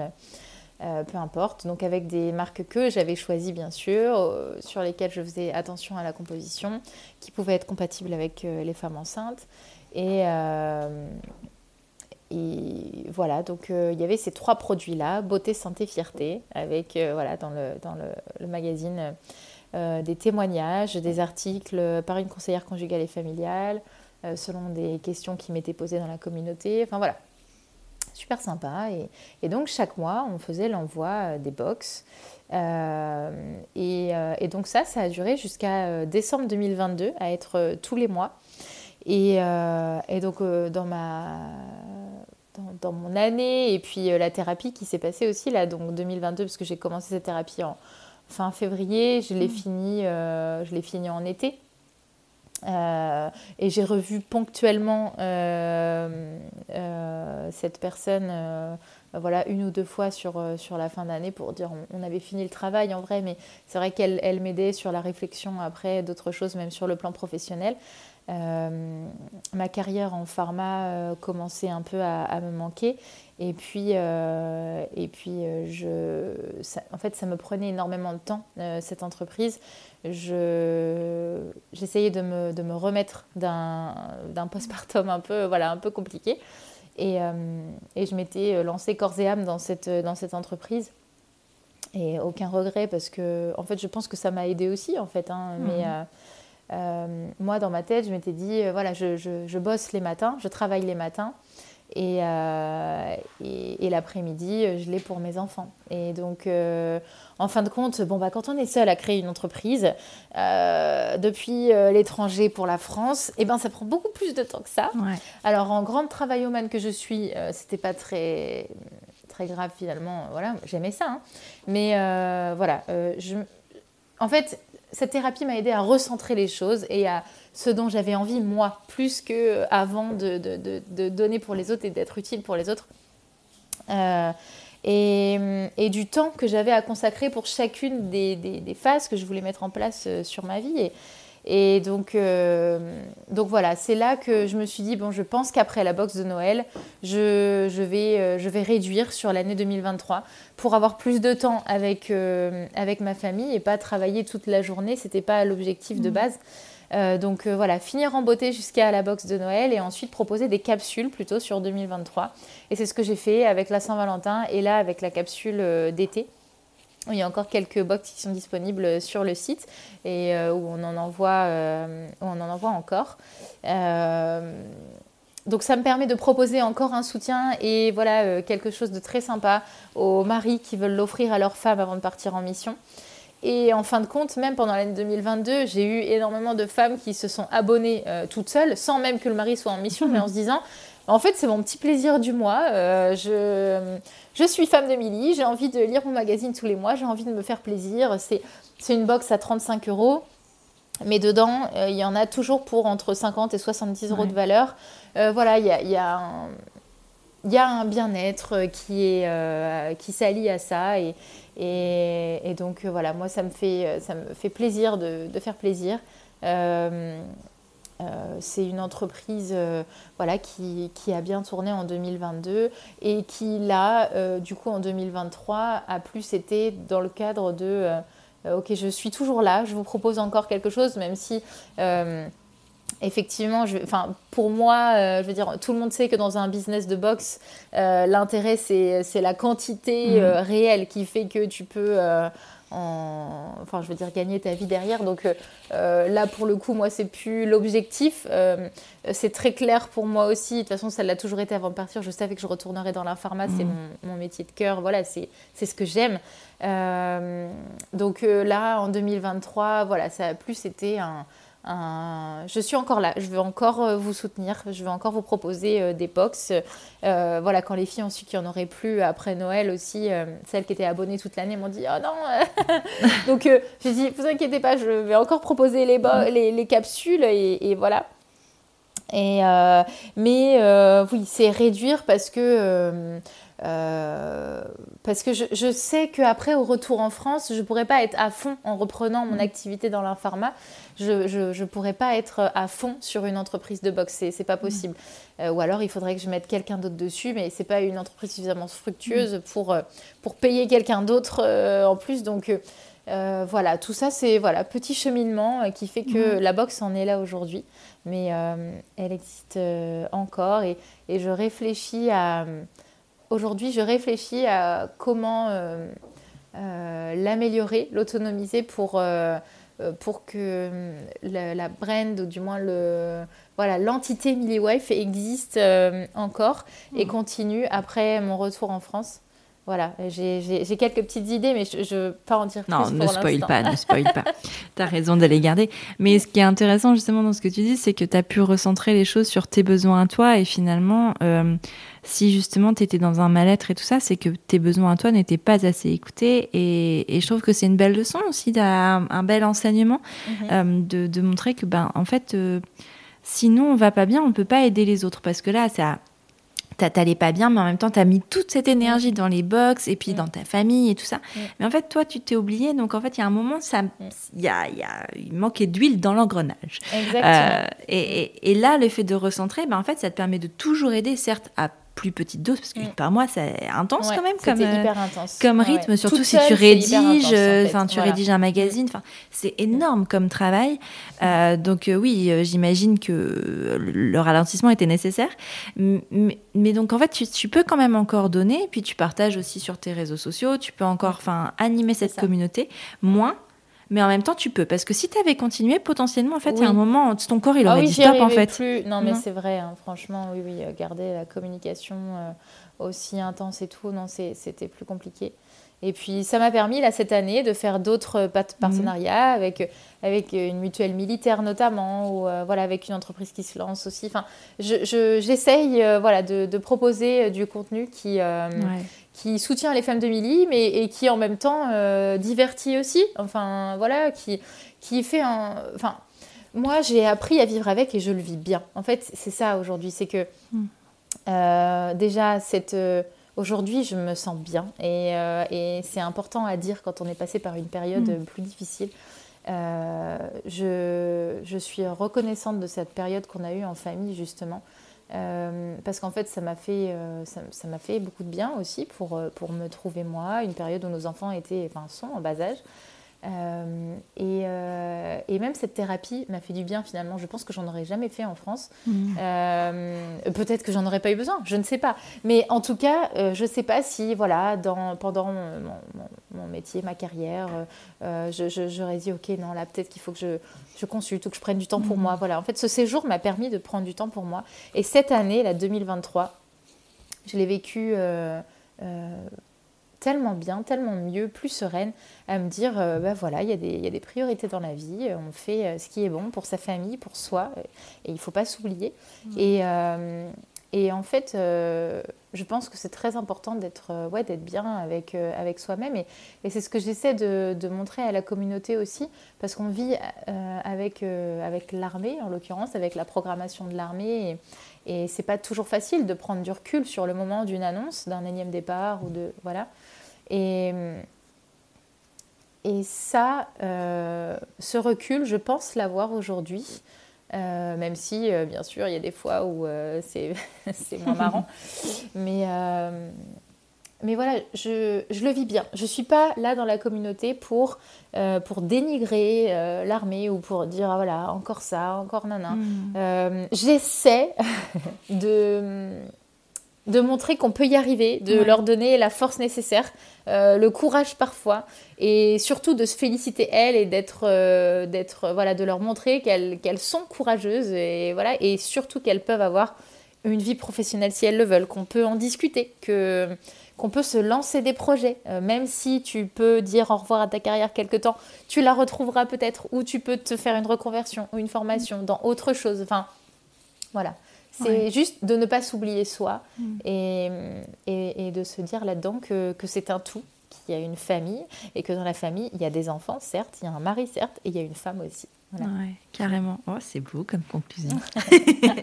non, mais ce qui est intéressant, ce qui est important aussi, c'est que pointer les difficultés ou les moments plus compliqués, c'est important, mais en fait, euh, c'est toujours de trouver euh, des solutions. Il n'y a pas de fatalité, en fait. Euh, tu vis parfois des, des, situations qui sont certes dures à accepter, dures à digérer, la distance, enfin tout ce que, tout ce que les familles de militaires puissent vivre, peuvent vivre mais il n'y a pas de fatalité et il y a d'autres choses en fait derrière et il y a une façon de bien le vivre et c'est important je pense d'avoir une représentativité euh, de personnes qui le vivent bien et qui soient inspirantes pas pour dire, hé, regardez, euh, moi je le vis trop bien, mais vraiment pour donner des, des, solutions et des tips, en fait, pour que mm. tout le monde le vive le mieux possible. Et ça, c'est euh, important, c'est inspirant, et je pense qu'il faut euh, des femmes comme toi qui le montrent, et, et c'est trop chouette. Donc, merci Raphaël pour toutes ces femmes de militaires merci, de, de, le faire. là, le retour en France, il est prévu quand? Il est prévu l'été prochain. Il nous reste euh, donc un peu moins d'un an. Euh, voilà, ce sera l'été 2024 euh, pour mon mari, en fait, la prochaine mutation. C'était trois ans. Ok, donc là c'est la dernière ligne droite du séjour. La dernière ligne droite du séjour et, et, et, il est possible que je rentre un peu avant mon mari ah avec les enfants si opportunité professionnelle il y a. Voilà. Ok. On, on, ne se ferme pas aux éventualités je suis consciente et je, remercie mon mari aussi d'avoir été présent euh, dans cette... Euh, parce que j'ai pas beaucoup parlé de, lui et de son implication là-dedans, mais c'est vrai que je pense que ça n'a pas été euh, forcément facile à cette période de se dire, mm. OK, où je me place, etc. Et, euh, et, il a été très présent et à l'écoute et heureusement. Et voilà, je pense que euh, voilà, c'était c'était mon petit euh, ma petite reconnaissance. Petit petit clin d'œil. merci les maris. voilà, merci les maris d'être compréhensifs et d'exister dans, dans, ces moments aussi, même quand vous avez des carrières prenantes et, et voilà, mais c'est important. On le vit on le vit en, en famille. Et voilà, donc non. En tout cas, c'est voilà, été 2024. Euh, et euh, peut-être un petit peu avant pour moi, on fait construire euh, ah, une maison pour notre retour. Donc voilà, il y a des projets par la suite et, et, on vit le moment présent. On en profite à fond des derniers mois au Sénégal parce qu'il y a plein de choses à vivre et à apprendre aussi. je pense qu'une période à l'étranger, c'est très bon. Ouais, c'est chouette, c'est chouette. Mais en tout cas, euh, merci pour tout, pour ton témoignage, de t'être livré. Merci de montrer qu'il est possible euh, de faire des plans, d'avoir des projets, d'avoir des objectifs, même dans une vie euh, de famille qui bouge tout le temps, mine de rien, et qui est pleine d'imprévus aussi, que c'est possible d'aller bien et de, et de s'en sortir et de ouais, vraiment continuer à avoir des projets, à avoir une vie à soi, qui ne soit pas forcément dédiée uniquement à cette famille. merci pour tout.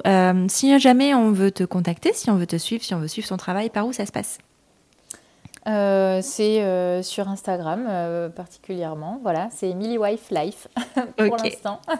Mais mon prénom, c'est Raphaël. C'est Raphaël. voilà, donc a priori, Raphaël, on devrait trouver militaire, tout ça.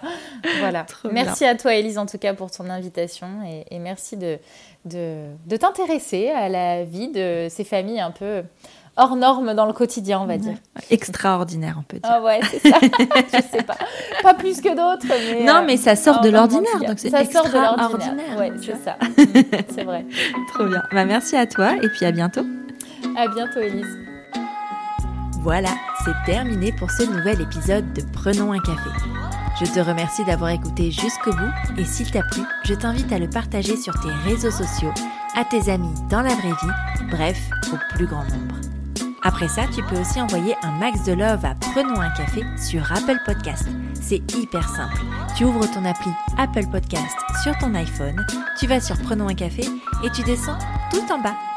Là, tu mets le nombre d'étoiles que tu souhaites, 5 au choix, et tu écris ce que tu veux dans la section Avis. Par exemple, le 30 juillet, Clochoco écrivait dans une vie à 100 à l'heure, un boulot prenant, un kit de 2 ans, se poser sur un podcast qui incite à la réflexion et à l'auto-analyse, c'est que du bonheur. C'est aussi beaucoup de bonheur pour moi de te lire, Clochoco. Mille merci pour tes mots qui me touchent énormément. Bon, et puis si tu n'as pas Apple Podcast, tu peux toujours parler de Prenons un café autour de toi, ça ne mange pas de pain, et ça fait toujours plaisir. Tu es sur Prenons un café, le podcast qui parle des sujets de parentalité, mais surtout d'humanité, sans tabou ni complexe. Je te retrouve la semaine prochaine pour un nouvel épisode. Abonne-toi à Prenons un café sur ton appli de podcast préféré pour ne rien manquer. D'ici là, prends bien soin de toi autour d'un café.